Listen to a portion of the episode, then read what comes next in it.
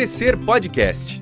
A fé em busca de compreensão para um crescimento fundamentado na palavra de Deus.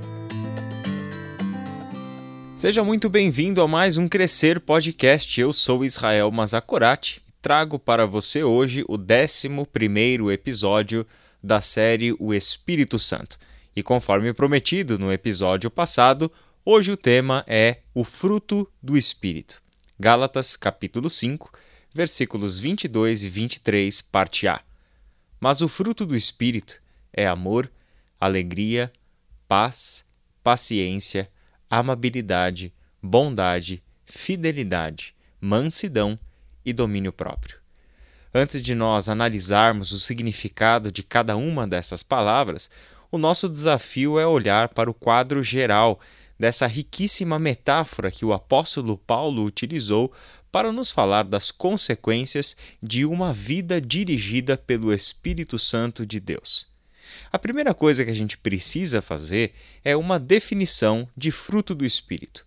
O fruto do Espírito é a metáfora utilizada pelo apóstolo Paulo para descrever os efeitos da vinda do Espírito Santo de Deus a nós, especialmente no que diz respeito à transformação do nosso caráter e personalidade à semelhança de Jesus Cristo.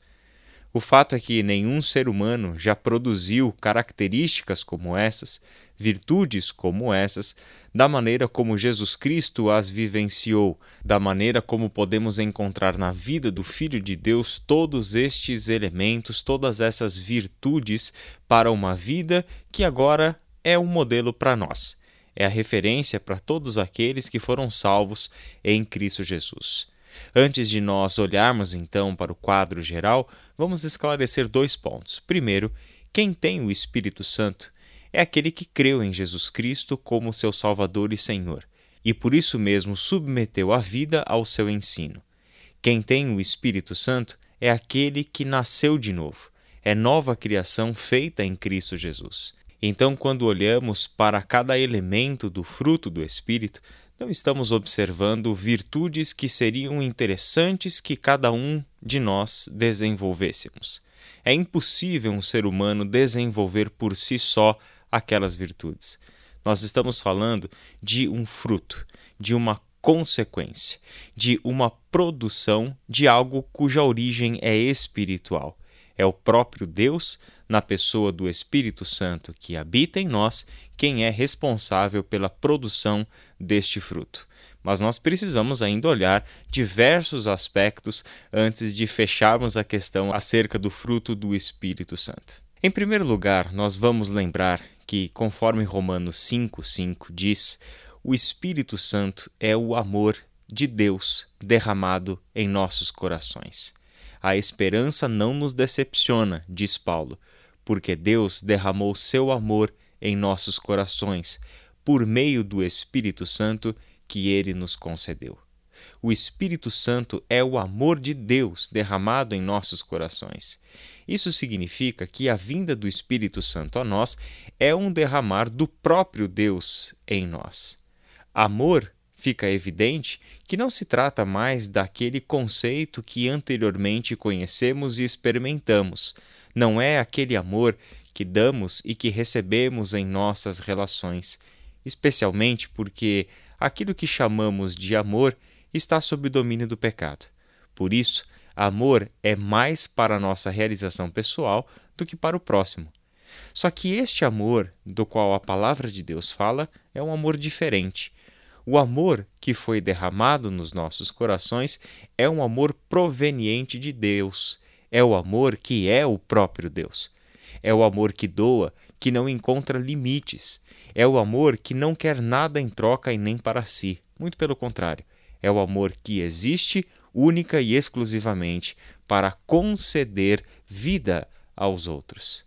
Este amor é um amor que flui como um rio que leva à vida. Interessante porque em João capítulo 7, versículos 38 e 39, quando Jesus falou da vinda do Espírito sobre aqueles que nele crescem, disse que seria do interior que fluiriam rios de água viva. Essa imagem é muito importante. Quem crer em mim, como diz a Escritura, do seu interior fluirão rios de água viva. Ele estava se referindo ao Espírito, que mais tarde receberiam os que nele crescem. Essa imagem do rio é fantástica. É uma imagem que perpassa todas as escrituras. É uma imagem que aparece em Gênesis, capítulo 2, versículo 10. No Éden nascia um rio que irrigava o jardim. É este rio que flui de um ponto e que leva a vida a todos os lugares por onde ele passa. No Salmo 46, verso 4, há um rio cujos canais alegram a cidade de Deus, o lugar santo onde habita o Altíssimo. O Salmo 46 fala, portanto, da alegria de se ter a água desse rio na cidade de Deus, possibilitando que a vida esteja ali. E em Apocalipse 22:1 diz assim: Então o anjo me mostrou o rio da água da vida, que claro como cristal fluía do trono de Deus e do Cordeiro. O rio da água da vida aqui é descrito como o que flui de um ponto o ponto é o trono de Deus e do Cordeiro, e este rio é o que leva a vida para a Nova Jerusalém. O que Jesus disse sobre a vida do Espírito sobre aquele que neles crescem? Quem crer em mim, como diz a Escritura, do seu interior fluirão rios de água viva. Ele estava se referindo ao Espírito que mais tarde receberiam os que nele crescem. Dessa maneira, o Espírito Santo que habita em nós é o rio que flui a partir de nós, levando vida ao que está ao nosso redor. Porém, esse rio que flui do nosso interior, que é o próprio Espírito de Deus, o amor do Deus que é amor, tem um inimigo. Do mesmo interior que flui a vida do Espírito em nós, há também a presença do inimigo que a palavra de Deus chama de carne, a nossa natureza humana. Por isso que quando Paulo está falando sobre o fruto do espírito, no contexto da passagem existe um contraste. Ele está colocando em oposição o fruto do espírito com as obras da carne. As menções, portanto, ao espírito e à nossa carne são bastante marcantes no texto de Gálatas capítulo 5, Olha só do verso 19 ao verso 21.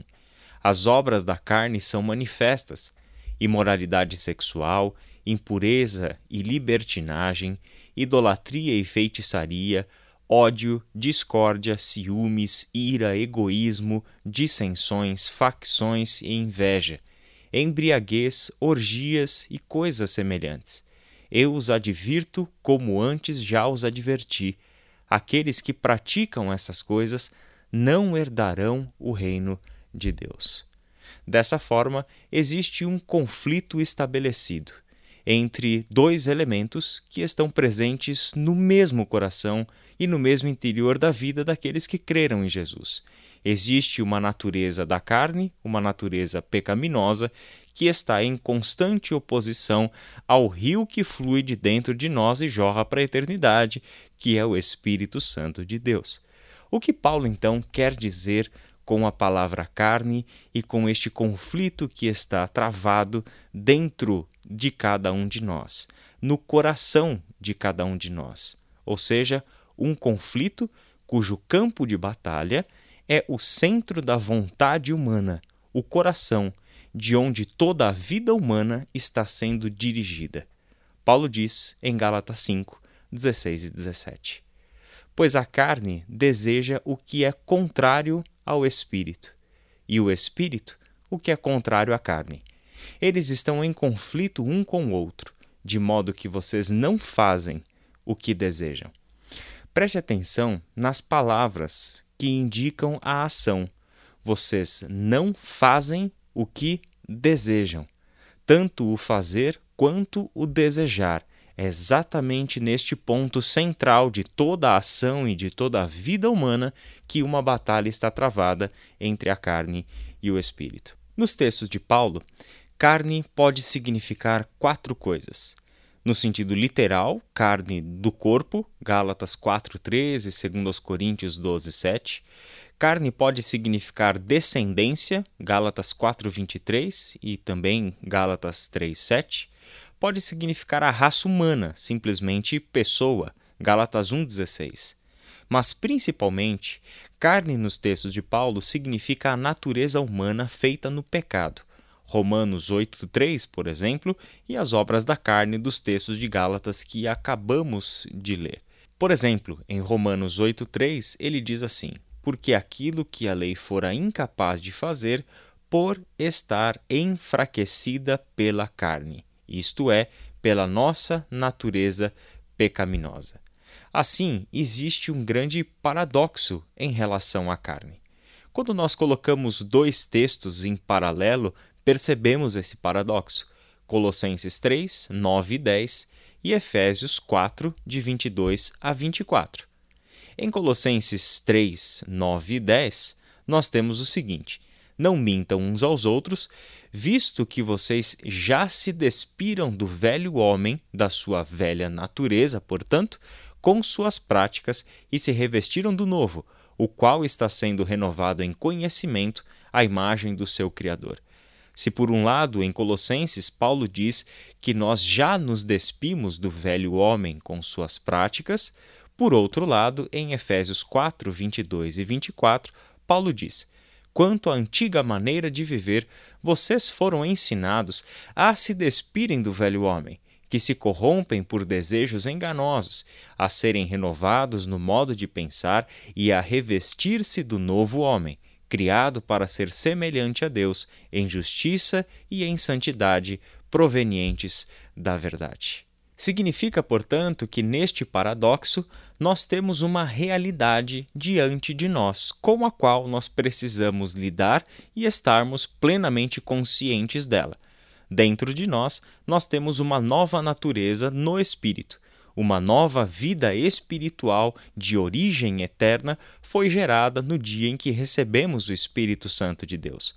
Só que a presença dessa nova vida de origem espiritual não aniquilou de uma vez por todas a nossa velha natureza. Portanto, velho homem, carne, antiga natureza, todas essas palavras são sinônimas para falar das nossas antigas paixões, desejos, inclinações, vontades que governavam a nossa vida e que nos levavam para uma existência na prática do pecado. Portanto, nova humanidade ou nova natureza abre para nós uma compreensão em relação à nossa nova posição diante de Deus e à nossa nova prática, a qual somos chamados a viver.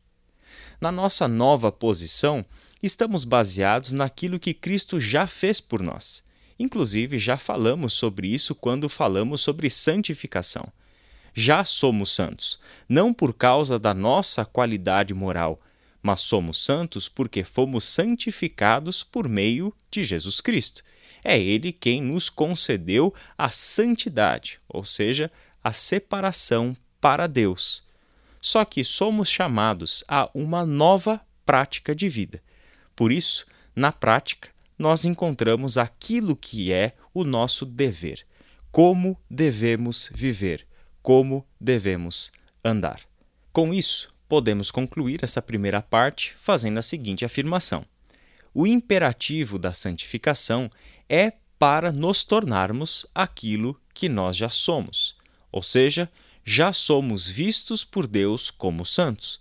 Agora, somos chamados a colocar a santificação em prática, para que pessoas que nasceram de novo vivam de acordo com a nova vida, para que pessoas que são nova criação em Cristo Jesus definitivamente possam se vestir de Cristo Jesus. Existe então sobre nós, como já ficou claro, um imperativo da santificação. Nós devemos nos tornar aquilo que nós já somos aos olhos de Deus mediante o sacrifício de Jesus. Nós devemos viver de acordo com a nova vida que recebemos de Deus, ou seja, nova vida novas regras, nova vida, novos desejos, nova vida em Cristo, novas inclinações para as quais vivermos.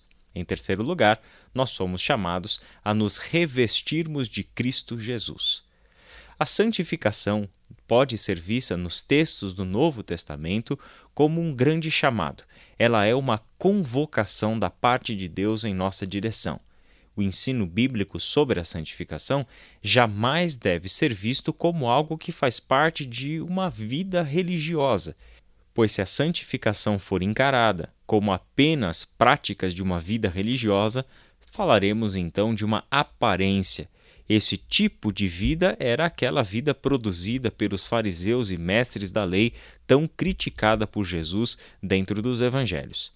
Então, falar da santificação é o mesmo que falar da mudança profunda do coração, da mente, dos valores, da moral da pessoa que nasceu de novo em Cristo Jesus.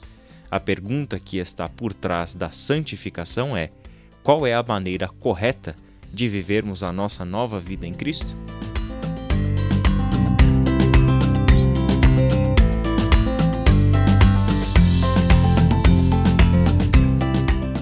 Cresça na graça e no conhecimento de Jesus Cristo.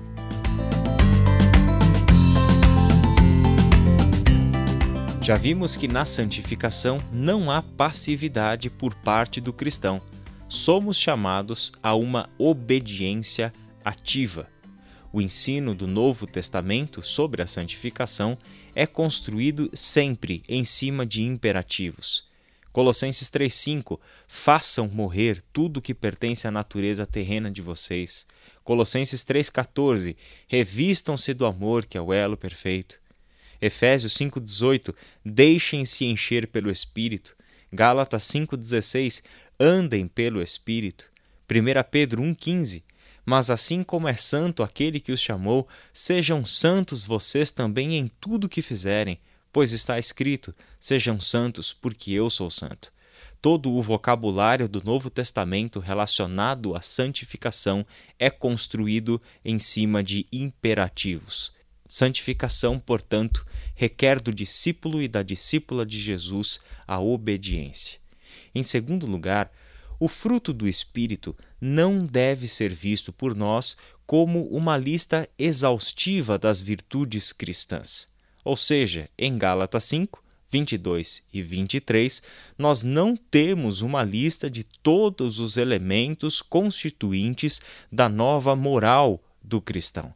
Temos uma lista, ao invés de exaustiva, uma lista representativa. Assim, em Colossenses 3, por exemplo, de 12 a 14, nós encontramos outras virtudes ali que não aparecem em Gálatas 5, 22 e 23. Veja só. Portanto, como povo escolhido de Deus, santo e amado, revistam-se de profunda compaixão, bondade, humildade, mansidão e paciência. Suportem-se uns aos outros e perdoem as queixas que tiverem uns contra os outros Perdoem como o Senhor lhes perdoou. Acima de tudo, porém, revistam-se do amor, que é o elo perfeito. Em comparação com o texto de Gálatas, compaixão, humildade e perdão aparecem em Colossenses, mas não aparecem no texto de Gálatas. Por isso, reafirmamos: não encare o texto de Gálatas 5, 22 e 23 como uma lista exaustiva de virtudes cristãs, mas sim uma lista representativa. Em terceiro lugar, o fruto do Espírito não é uma lista de regras ou leis ou mandamentos para a conduta religiosa do cristão. O ensino do Evangelho se opõe a qualquer tipo de comportamento que seja regido por leis e regras exteriores. É importantíssimo nos mantermos longes dessas leis e dessas regras de conduta que determinam as nossas ações. Em Colossenses 2, de 20 a 23, temos um texto representativo sobre esse assunto. E preste atenção como estas listas de regras podem ser sutis e enganosas. Paulo diz assim: Vocês já morreram com Cristo para os princípios elementares deste mundo. Porque, como se ainda pertencessem a Ele, vocês se submetem a regras. Não manuseie, não prove, não toque Todas essas coisas estão destinadas a perecer pelo uso, pois se baseiam em mandamentos e ensinos humanos. Essas regras têm, de fato, aparência de sabedoria, com sua pretensa religiosidade, falsa humildade e severidade com o corpo, mas não tem valor algum para refrear os impulsos da carne. Ensinos podem chegar a nós como verdadeiramente bonitos de se ver, talvez até mesmo atraentes do ponto de vista religioso e do entendimento, mas em muitos casos não passam de regras e de mandamentos que não têm nenhum fundamento bíblico. Mas na verdade são regras de conduta exteriores criadas por homens, criadas por instituições religiosas que nada têm a ver com o Evangelho de Cristo e o pior de tudo, são esforços meramente humanos incapazes de produzir a qualidade de vida que o Espírito Santo de Deus quer produzir em nós. Gordon Fee, em um outro livro dele, ainda não traduzido para o português, chamado God's Empowering Presence, diz o seguinte: o que essa lista do fruto do Espírito não inclui é qualquer tentativa de regular o comportamento cristão por meio de regras de conduta religiosa. Justamente porque a ética cristã é resultado de caminhada e vida no Espírito, não pode haver lei. Regras e mandamentos desse tipo diretamente se opõem à vida do Espírito. Regras, no final das contas, são facilmente criadas e cumpridas sem necessidade do poder do Espírito. E isso é o que nos leva a considerar a liberdade como um elemento vital na caminhada do cristão. Lembre que o famoso texto de Gálatas 5, 22 e 23 do fruto do Espírito, que está em foco aqui, começa com um argumento de Paulo sobre a liberdade. Foi para a liberdade que Cristo nos libertou. Portanto, permaneçam firmes e não se deixem submeter novamente a um jugo de escravidão. Com isso, fazemos a pergunta: qual deve ser o nosso entendimento sobre o fruto do Espírito, sem que ele se transforme em uma lista de regras religiosas e meramente comportamentais? Eu quero fazer algumas considerações. Primeira delas é a seguinte: a vida do cristão não é orientada por um conjunto de regras religiosas, mas sim pelo próprio Espírito Santo de Deus, que é o Espírito de Cristo Jesus. Em segundo lugar, andar pelo Espírito produz o fruto do Espírito. É uma orientação para a comunidade de fé, muito mais do que uma orientação individual. Não há caminhada com o Espírito Santo sem que seja na comunidade de fé. O Evangelho de Cristo fala de uma nova criação, onde não há separação entre as pessoas. O contexto da orientação de Paulo sobre o andar pelo Espírito nos permite viver produzindo o fruto do Espírito e não as obras da carne, é por causa de problemas que estavam relacionados àquela comunidade de fé, e não o contexto de uma autorreflexão pessoal e individual que Paulo estava levando os Gálatas a fazer. Tudo que Paulo disse sobre sermos orientados pelo Espírito Santo, produzindo assim o seu fruto, tem a ver com uma experiência comunitária que precisava ser curada. Olha só para o entorno, Gálatas 5, 13 a 15. Irmãos, vocês foram chamados para a liberdade, mas não usem a liberdade para dar ocasião à vontade da carne. Ao contrário, sirvam uns aos outros mediante o amor. Toda a lei se resume num só mandamento: ame o seu próximo como a si mesmo. Mas se vocês se mordem e se devoram uns aos outros, cuidado para não se destruírem mutuamente. E logo no verso 16, Paulo introduz o assunto que leva o argumento até o fruto do Espírito. Deixem que o Espírito Santo dirija a vida de vocês. Com isso, nós podemos olhar para cada um desses elementos que Paulo coloca como fruto do Espírito, começando pelo amor. Uma comunidade que anda no Espírito produz amor. E é muito significativo que o amor seja o primeiro item dessa lista. Este amor, como nós já dissemos, é o oposto absoluto do egocentrismo da nossa natureza pecaminosa. Quando nós analisamos com cuidado e debruçamos sobre as Escrituras para descobrir em que consiste o amor de que o Novo Testamento tanto fala, o que é este amor leal de Deus, o que é este amor que agora nós devemos uns aos outros, nós ficaremos de queixo caído, porque vamos perceber que aquilo que o Novo Testamento fala sobre o amor e aquilo que a nossa cultura contemporânea fala sobre o amor são totalmente opostos.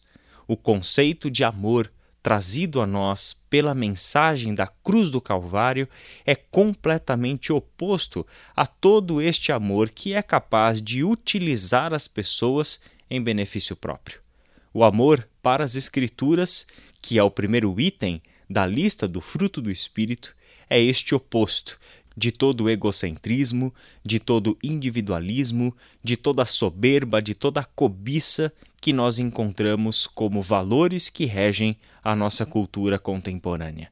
Precisamos, portanto, olhar para este elemento e compará-lo bem com aquilo que a palavra de Deus nos ensina para verificarmos se de fato é este amor que estamos encontrando nas nossas ações. O segundo item é a alegria independente de circunstâncias, pois esta alegria não é alegria segundo a carne, porque a alegria segundo a carne ela é sempre condicionada. Estamos alegres na medida em que as coisas estão de acordo com a nossa vontade. Só que esta alegria que é fruto do Espírito, ela independe das circunstâncias. É alegria que pode ser constante mesmo à adversidade, mesmo em meio ao sofrimento, em meio às oposições e em meio à dor. É uma alegria que não tem a ver com a nossa satisfação pessoal e com as circunstâncias, mas é a alegria do Senhor e no Senhor. Um texto que nós precisamos lembrar neste momento é Filipenses 4:4. Alegrem-se sempre no Senhor. Novamente direi: alegrem-se. E nós precisamos recordar que Paulo estava preso quando exigiu que os irmãos filipenses alegrassem-se no Senhor. É uma alegria proveniente de Deus por tudo aquilo que ele fez por nós, por tudo aquilo que ele é por nós e por tudo aquilo que ele é em nós. Deus é a nossa alegria, a nossa esperança, e por isso mesmo, quando nós deixamos o Espírito Santo de Deus conduzir a nossa vida, nenhum sofrimento, nenhuma dor, nenhuma oposição é capaz de tirar de nós a alegria, desde que deixemos o Espírito Santo conduzir a nossa vida. O terceiro item da lista é a paz.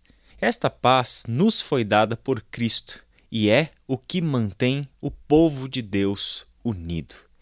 Efésios capítulo 2, do verso 14 até o verso 17, Efésios capítulo 4, versículo 3, perceberemos que esta paz é proveniente da obra do Espírito de fato. Foi ele quem constituiu um único povo para se tornar morada santa de Deus, família de Deus, e este povo é conclamado por Deus para manter a unidade pelo vínculo da paz.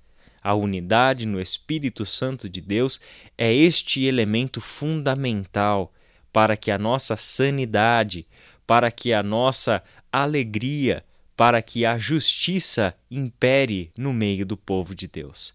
É paz a ser mantida, não é paz a ser conquistada por meios e recursos humanos mas é aquela paz que Deus concedeu a nós, de que Paulo fala em Romanos capítulo 5, versículo 1. Tendo sido, pois, justificados pela fé, temos paz com Deus por meio de Jesus Cristo. É o Senhor Jesus quem nos concedeu a paz. Experimentaremos a verdadeira paz, paz que excede todo entendimento, se deixarmos o Espírito Santo de Deus conduzir a nossa vida. E a lista de Paulo segue: paciência ou longanimidade. Este é o lado passivo do amor.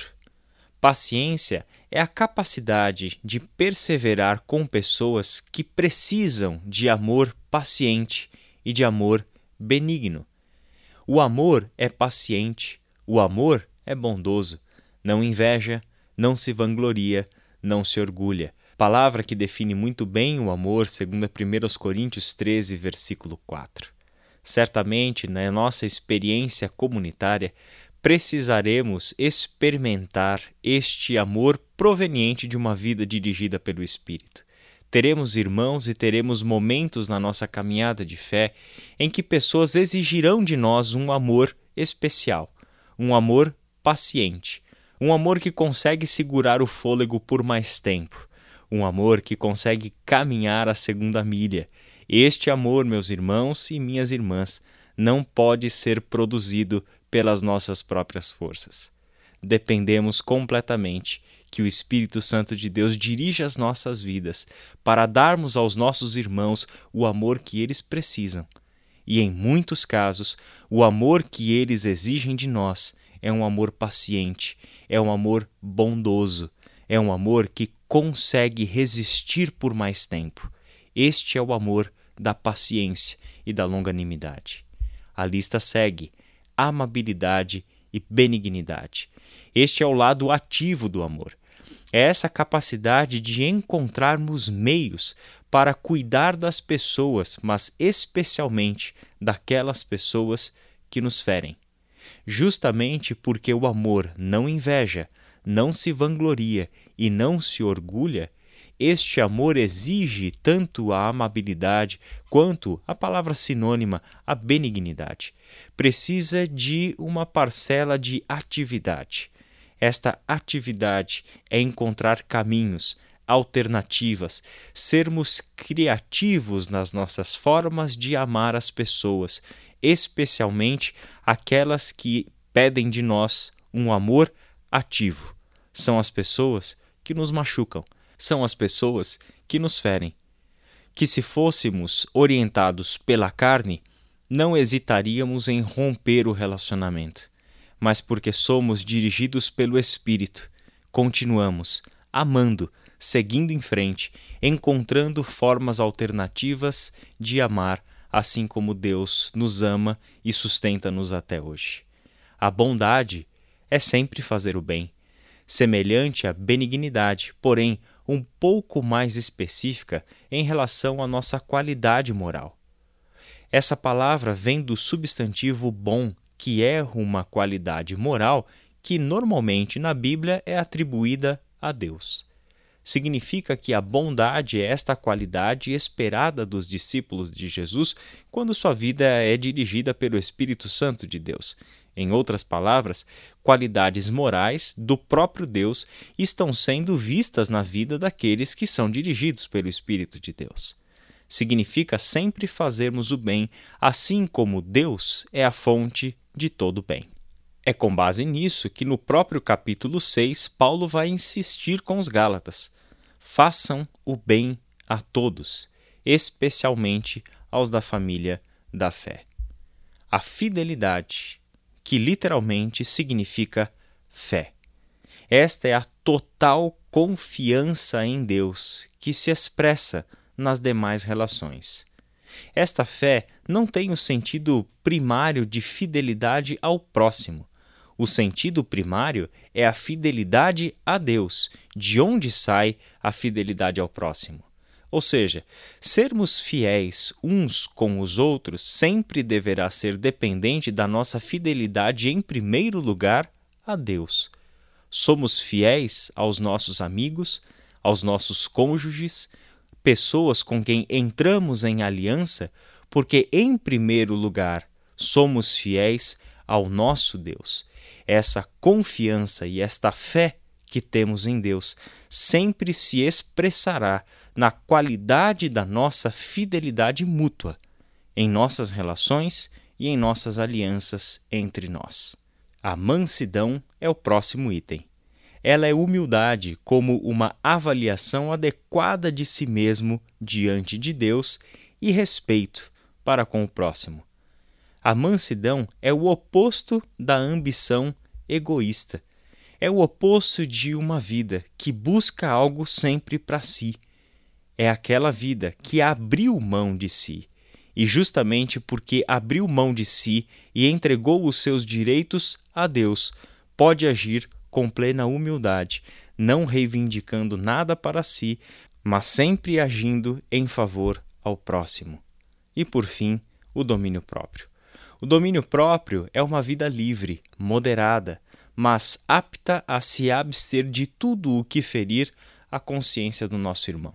O domínio próprio que fecha o fruto do Espírito é esta vida moderada onde nós conseguimos assumir o controle sobre aquilo que nós pensamos, aquilo que nós sentimos, mas principalmente a maneira como nós reagimos.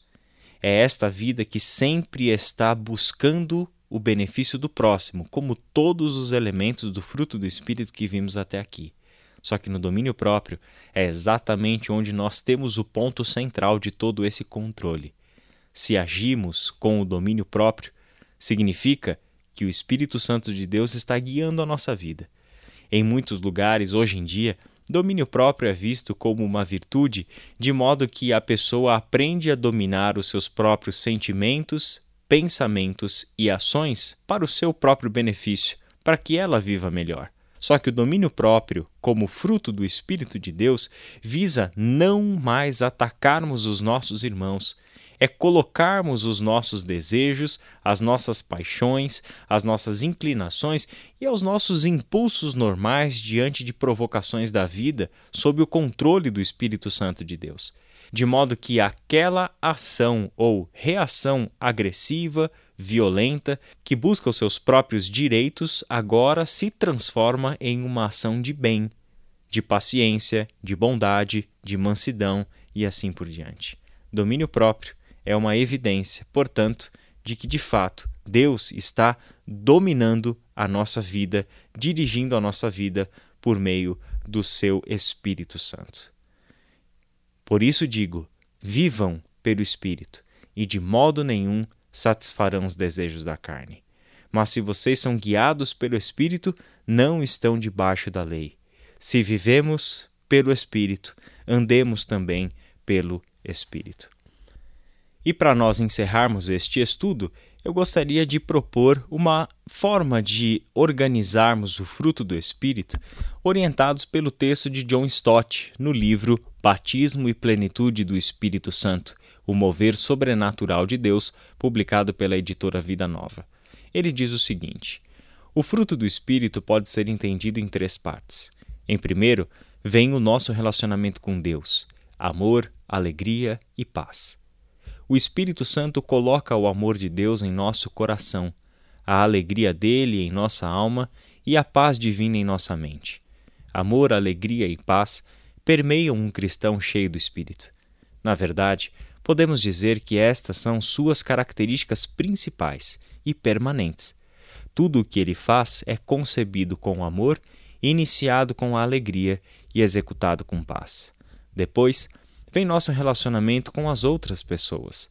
Paciência, ternura, bondade. Aqui temos a paciência que suporta a grosseria e insensibilidade dos outros e se recusa a vingar-se. A gentileza que vai além da tolerância negativa de não desejar o mal para ninguém, passando para a benevolência de desejar o bem a todos. E a bondade, que transforma o desejo em atos e toma a iniciativa de servir às pessoas de maneira concreta e construtiva. Não é difícil ver paciência, ternura e bondade como três degraus ascendentes em nossa atitude para com os outros. Por último, nosso relacionamento conosco mesmo: fidelidade, mansidão, domínio próprio. A palavra fidelidade é a mesma que é geralmente traduzida por fé. Aqui, parece não significar a fé que confia em Cristo ou em outras pessoas, mas a confiabilidade que convida outras pessoas a confiarem em nós. É a fidelidade provada, a dignidade sólida de alguém que sempre cumpre suas promessas e termina o que começa. Mansidão não é uma qualidade de pessoas meigas e fracas, mas de pessoas fortes e dinâmicas que mantêm sua força e energia sob controle. Domínio próprio é o senhorio sobre a língua, os pensamentos, os apetites e as paixões. Este, então, é o retrato de Cristo, e, da mesma forma, pelo menos em termos ideais, do cristão equilibrado, parecido com Cristo, cheio do Espírito. Não temos liberdade para escolher algumas dessas qualidades, porque é no conjunto, como um cacho de uvas ou um feixe de trigo, que elas nos fazem semelhantes a Cristo. Cultivar algumas e não outras coloca-nos em desequilíbrio. O Espírito dá diferentes dons a diferentes cristãos, mas ele atua no sentido de produzir o mesmo fruto em todos. Ele não se satisfaz se demonstrarmos amor aos outros, mas não controlarmos a nós mesmos, ou se tivermos alegria e paz em nós, mas não formos gentis para com os outros, ou se tivermos paciência, mas não agirmos com bondade, ou se demonstrarmos humildade e flexibilidade sem a firmeza da confiabilidade cristã. O cristão que não tem equilíbrio é carnal.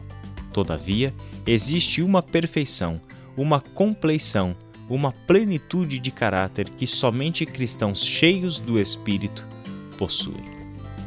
Nós vamos ficando por aqui com mais um episódio do Espírito Santo, série de podcasts que temos nos dedicado ao estudo da obra e da pessoa do Espírito Santo de Deus. Oramos para que a sua vida seja plenamente edificada no conhecimento e na sabedoria do nosso Deus. Este foi o Crescer Podcast, produzido pelo Ministério de Educação Cristã da Ibaviva. Ajude a divulgar esse podcast. Siga nossa página no Instagram e compartilhe educação.ibaviva.